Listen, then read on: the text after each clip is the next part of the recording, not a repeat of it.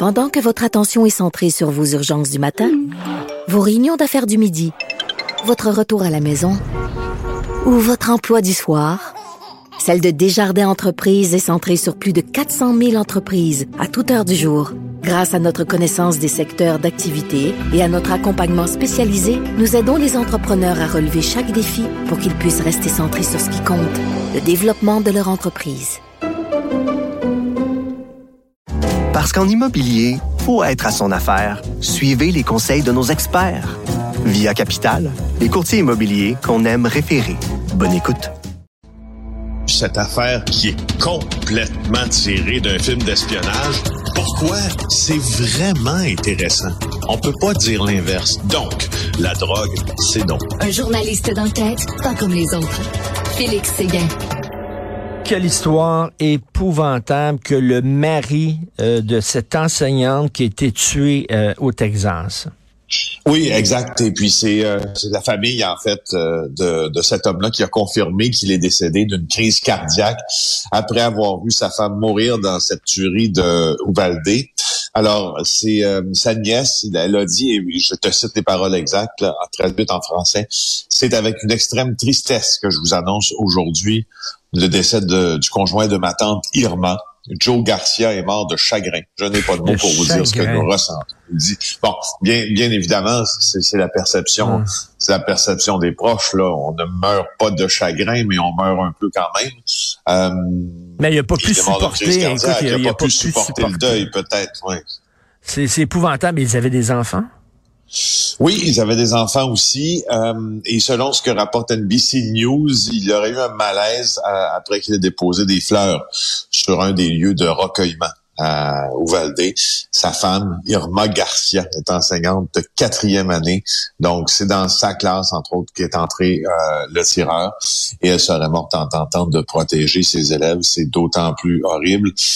Elle était mariée depuis 24 ans. Elle avait quatre enfants. Elle aimait les plaisirs tout simples comme faire du barbecue en famille puis des petites croisières dans le coin du Texas. Nous rapportons un article euh, dans le journal de Montréal. Ces enseignantes sont mortes en tenant des enfants dans leurs bras.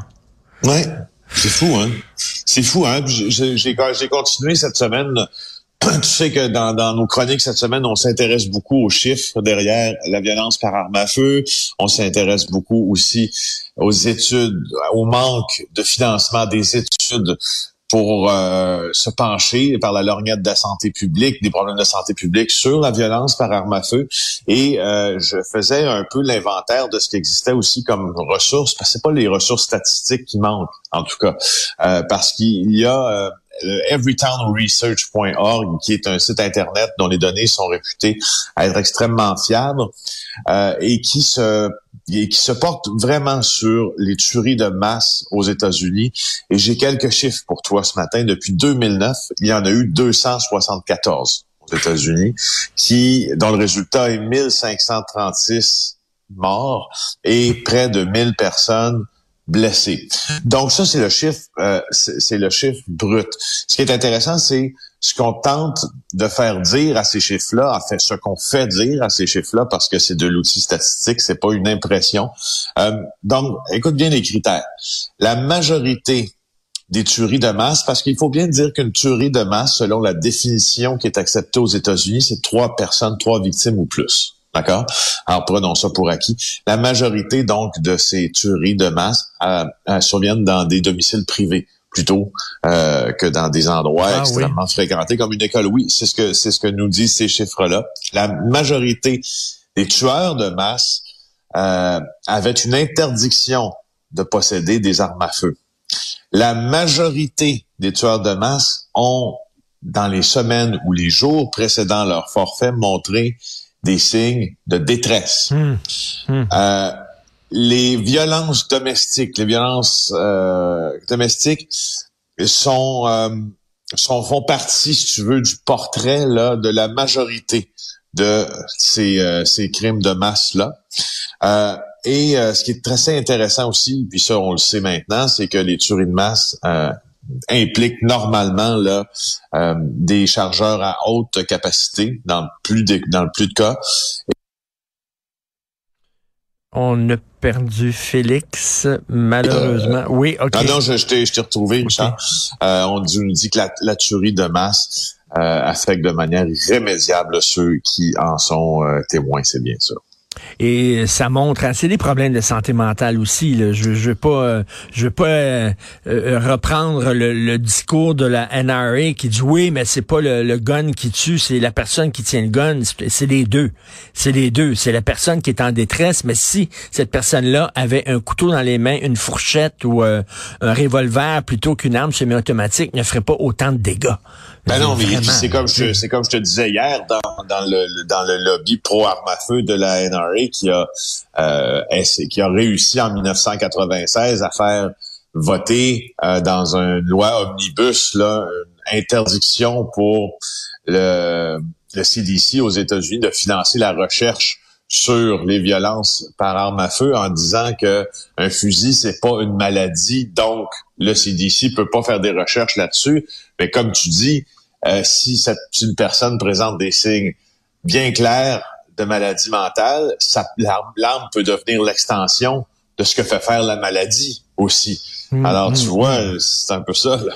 Euh, tout à fait. Et d'ailleurs, euh, il y a deux ados ici qui ont été condamnés pour avoir planifié une tuerie dans une école. Pas une peine trop euh, lourde, par contre. Deux adolescents, nous rapporte Michael Nguyen dans le Journal de Montréal ce matin, qui se sont inspirés de la tuerie euh, de Columbine pour essayer de recréer cette, euh, cette ce carnage-là dans une école de Saint-Michel. Ils s'en sont sortis avec une probation. Ce qu'ils voulaient faire, en fait, euh, c'est qu'aider avec de deux autres adolescents de 16 ans. Ils voulaient cibler euh, une école secondaire du quartier Saint-Michel, leur école, mettre le feu. Après que le feu ait été allumé, tirer sur ceux qu'on veut tirer, je cite, en diffusant de la musique en même temps pendant le massacre. C'est un peu, c'est un peu élevé, n'est-ce pas?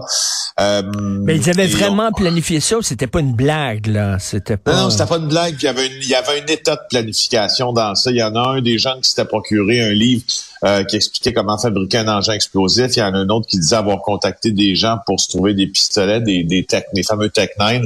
Et il y en a un qui a dit ça va être la dernière journée de cours pour certains. Préparez-vous pour le party, on va faire l'histoire. À, euh, Montréal, ça. À Montréal. Donc, tu sais, c'est moi, je, je, je, tends à penser que euh, je tends à penser que cette violence-là qui commence à nous, tu sais, cette violence à tout prix qui commence, je trouve, ben à s'imbriquer un peu dans nos un peu dans nos mœurs avec les, la ben, violence ben, par arme à feu à Montréal. Félix, on, faire des petits. On, va faire la liste, là, Polytechnique, euh, Concordia, euh, le Métropolis, euh, Dawson. Dawson.